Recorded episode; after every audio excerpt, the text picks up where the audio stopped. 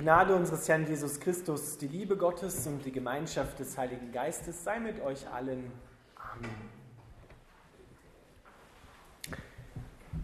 Liebe Gemeinde, ich habe für diesen speziellen Gottesdienst einen einzigen Vers als Predigtext genommen, weil dieser Vers ist mir geschenkt worden und ich habe ihn gestern einem Brautpaar in Pöllau zusprechen dürfen, weil wir heute Allhauer unter uns haben. Der David Hagenauer hat geheiratet, genau, und dem habe ich diesen Vers zusprechen dürfen. Und es hat mich so begeistert, dieser Vers aus dem ersten Johannesbrief, der im Kapitel 4, der Vers 16, dass ich ihn auch euch heute sagen möchte und dazu eine Auslegung weitergeben möchte. Gott ist die Liebe. Und wer in der Liebe bleibt, der bleibt in Gott und Gott in ihm. Gott ist die Liebe. Gott hat nicht Liebe unter vielen anderen Eigenschaften auch noch, sondern er ist die Liebe. Alles, was er tut, ist aus seiner Liebe heraus motiviert. Und diese Liebe ist stark. Sie überwindet alles. Diese Liebe ist feurig. Diese Liebe kennt keine Grenzen. Gott ist Liebe und dieser Vers lenkt unseren Blick auf das Kreuz von Jesus Christus. Denn dort sehen wir den höchsten Ausdruck dieser Liebe. Gott reißt sich seinen Sohn vom Herz, das Allerbeste, was er hat. Er gibt aus seinem Innersten heraus das, was er unendlich liebt, her und schickt es in diese Welt hinein, damit der Sohn uns seine Liebe schenkt und das heißt ganz konkret am Kreuz für uns stirbt, unsere Schuld, unsere Krankheit, unseren Tod auf sich nimmt. Und Paulus sagt dazu, Gott erweist seine Liebe zu uns darin, dass Christus für, für uns gestorben ist zu einer Zeit, als wir noch Sünder waren, als wir noch nichts von Gott wissen wollten. Gott liebt seine Feinde. Was ist das für eine wunderbare und große Liebe? Und wir dürfen daraus hören, dass wir geliebt sind, so wie wir gerade sind. Nicht wie wir sein sollten. Denn niemand ist so, wie er sein sollte. Aber Gott liebt dich viel zu sehr, dass er dich so lässt, wie du bist. Sondern seine Liebe verändert dich. Und das Wesen der Liebe, das hören wir aus diesem Vers heraus, ist es, in den anderen hineinzukommen, ihn zu durchdringen. Eine, die Liebe zielt auf eine gegenseitige Durchdringung. Das können uns gerade Ehepaare sagen, das können uns gerade Liebende sagen und auch zeigen. Liebe ist nie nur etwas, was uns gegenübersteht, sondern Liebe ist etwas, was den anderen durchdringt, was in dem anderen sein will, was ihn dort im Innersten lieben will, wo eine Vereinigung stattfindet. Das ist das Wesen der Liebe Gottes. Ein paar Verse weiter schreibt Johannes, wir haben geglaubt und gesehen die Liebe, die Gott zu uns hat. Aber meinen tut er im Urtext, die Gott in uns hat. In uns drinnen will die Liebe sein und will dort den Geliebten lieben. Und die Liebenden wissen, es zieht mich mit aller Macht zum Geliebten hin. Ich kann es kaum erwarten, mit ihm zusammen zu sein, so groß ist meine Sehnsucht. Auch wenn wir eine Zeit lang mal getrennt sind, vielleicht durch geografische Umstände, durch verschiedene Arbeitszeiten.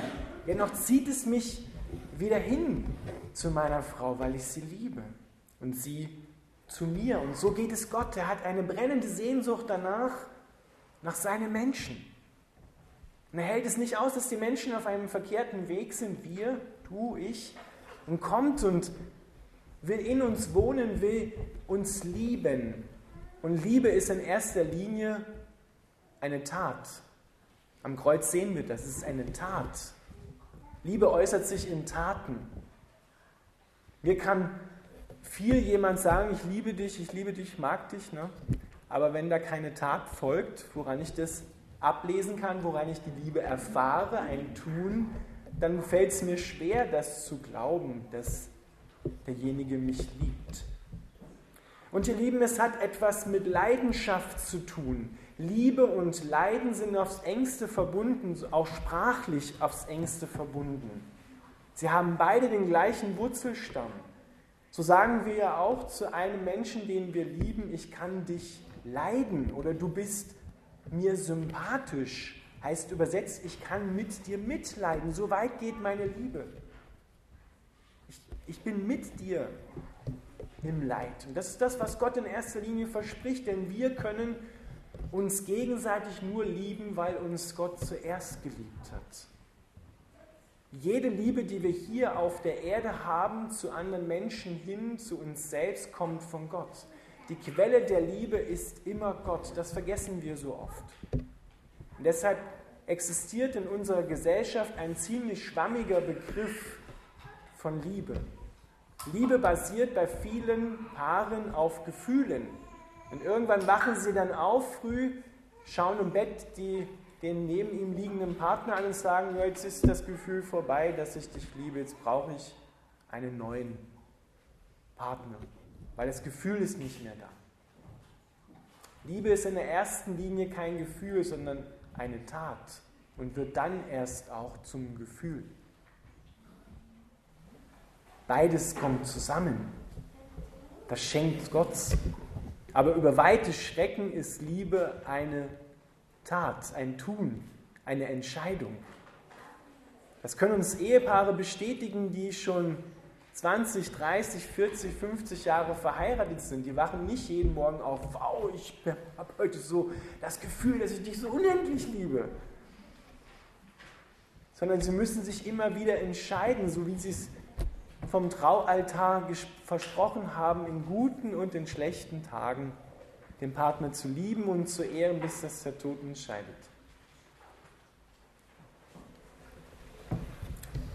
Wir dürfen in der Liebe Gottes bleiben.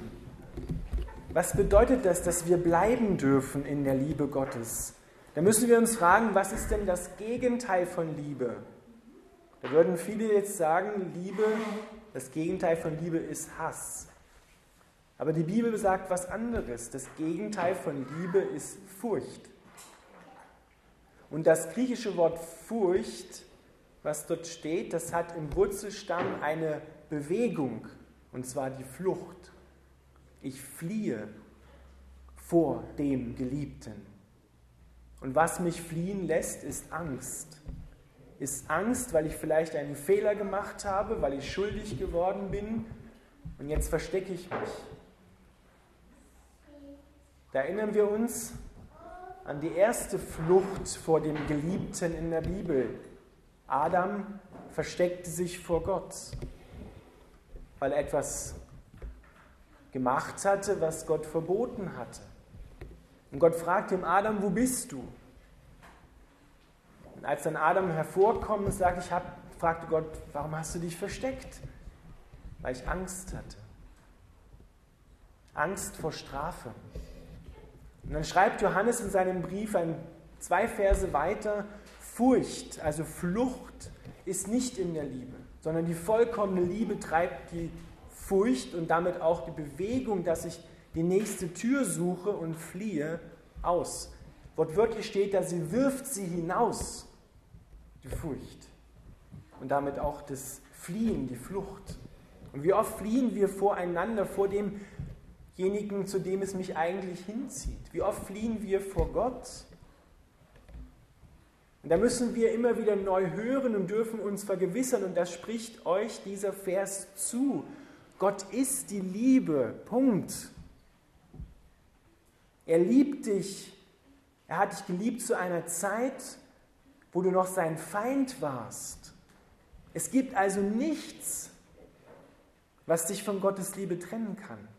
Nicht einmal die schlimmste Sünde, was auch immer das in deinen Gedanken sein mag. Viele denken so, Mord, das ist so das Schlimmste, aber es trennt dich auch eine Lüge ziemlich sicher von Gott.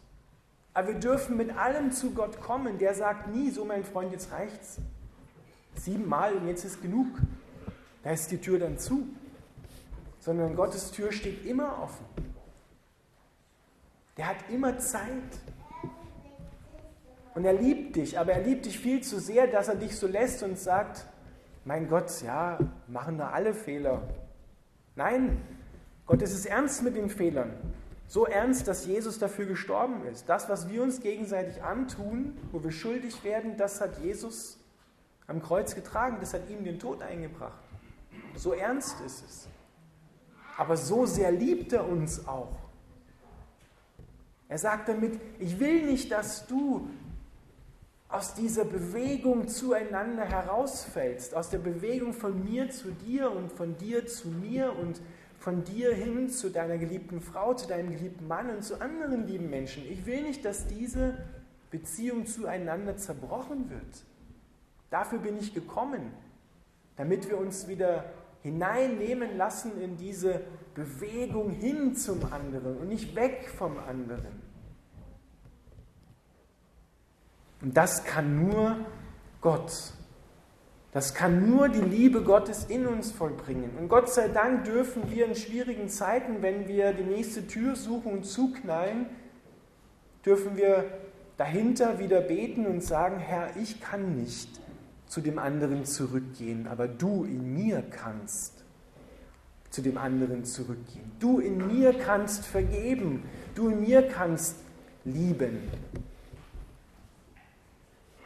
Wenn wir versuchen, das selber zu machen in solchen Situationen, dann klappt das oft nicht, denn dann haben wir ein falsches Verständnis auch von Vergebung, dass wir sagen, ja, wenn ich dem anderen vergebe, dann heißt das doch Schwamm drüber, dann, dann, ist, doch das, dann ist doch das weg, dann wird er gar nicht zur Rechenschaft gezogen oder das, das, was er getan hat, ist damit aufgehoben. Nein, Vergebung heißt nur, dass ich meinen Groll dem anderen gegenüber, meine Forderung an ihm loslasse, aber die Tat, die er vielleicht getan hat, an mir bleibt, eine schlimme Tat vielleicht. Und dafür wird Gott für Gerechtigkeit sorgen. Aber Gottes Liebe bringt dich wieder zurecht, zieht dich hin zum anderen, durchdringt dich und macht dich hell dass alle Dunkelheit weicht aus deinem Herzen, alle Kälte, alle Bitterkeit. Überall, wo wir erstarrt sind, wo wir Eisbrocken geworden sind, vielleicht aus Angst oder Abwehr dem anderen gegenüber, da kommt Gottes Liebe und schmilzt dich wieder, dass dein Herz wieder weich wird, dass es wieder offen wird. Das ist das Wesen der Liebe. Ich öffne mich dem anderen und lasse ihn in mein Herz hineinschauen. Auch auf die Gefahr hin, verletzt zu werden. Genau das hat Jesus nämlich gemacht. Er hat sein Herz so weit aufgemacht, dass er sich hat von jedem Menschen, der in Vergangenheit, Gegenwart, Zukunft gelebt hat und noch leben wird, hat treffen lassen. Er hat sich unsere Schuld unter die Haut gehen lassen, so stark, dass, er, dass es ihm sein eigenes Leben gekostet hat. So weit hat er sein Herz aufgemacht. Und weil er es gemacht hat und dort nicht hängen geblieben ist, sondern auferstanden ist, können auch wir unser Herz so weit machen, auch auf die Gefahr hin, verletzt zu werden. Weil Gott da ist, weil er in mir wohnt und auch Verletzungen heilt und mich wiederherstellt. Das schafft Beziehung. Und das ist so wichtig in unserer Welt dass wir der Liebe Gottes in uns Raum geben, dass wir uns einander wieder neu Raum geben, wo wir verletzt haben.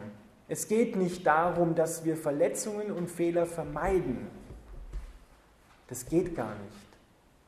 Sondern dass wir immer wieder mit den Fehlern, mit den Verletzungen zu Gott kommen und sagen, hier ist mein Herz, das verletzt worden ist. Ich öffne es dir, weil ich weiß, du verurteilst mich nicht. Du bringst mich wieder zurecht und heilst mein Herz. Dem, der da gestorben ist, dem können wir unser Herz getrost öffnen, weil der wird uns nicht erneut verletzen und auch nicht erneut verurteilen, sondern das Urteil lag auf Jesus. Deshalb kannst du mit den Verletzungen, die du gerade im Leben hast, zu Gott kommen, dein Herz öffnen und dich neu füllen lassen mit seiner Liebe, mit allem, was du brauchst und was Gott dir von Herzen schenken will. Gott ist die Liebe. Bleibt in der Liebe. Flieht nicht vor Gott. Dann braucht ihr auch nicht mehr voreinander fliehen.